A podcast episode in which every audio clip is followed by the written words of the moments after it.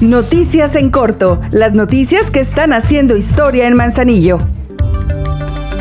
La presidenta municipal Griselda Martínez visitó las instalaciones de la CAPDAM, en donde entregó cuatro camionetas y tres vehículos compactos para mejorar los servicios de la paramunicipal. La inversión de estas adquisiciones asciende a los 2.630.000 pesos. La alcaldesa destacó que por el pago puntual de muchas y muchos usuarios se logró comprar este equipo. Por ello agradeció el cumplimiento de sus obligaciones, pues de esta manera se mejoran los servicios y la capacidad de atención respecto al abasto de agua y al manejo eficiente del drenaje.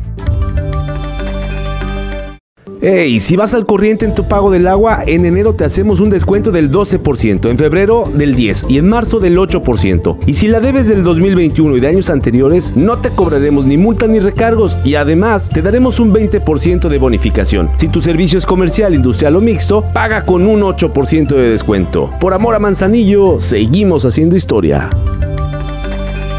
Con el objetivo de generar cercanía y buscar la sensibilización de las mujeres de las comunidades, por instrucciones de la presidenta municipal Griselda Martínez, el ayuntamiento, a través del Instituto de la Mujer Manzanillense, realizará la Feria Bienestar Naranja para las mujeres en la comunidad de Lomas de Ávila Camacho.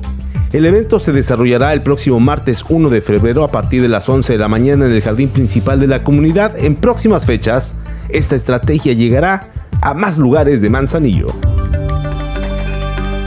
Como parte del desarrollo de uno de los programas más importantes del Ayuntamiento de Manzanillo, este jueves inician las pláticas informativas de Emprendiendo mi autoempleo para todas las personas que deseen ser beneficiadas con este acompañamiento en asesoría y creación de imagen y marca de negocios locales, el cual tiene un techo financiero de 12 millones de pesos.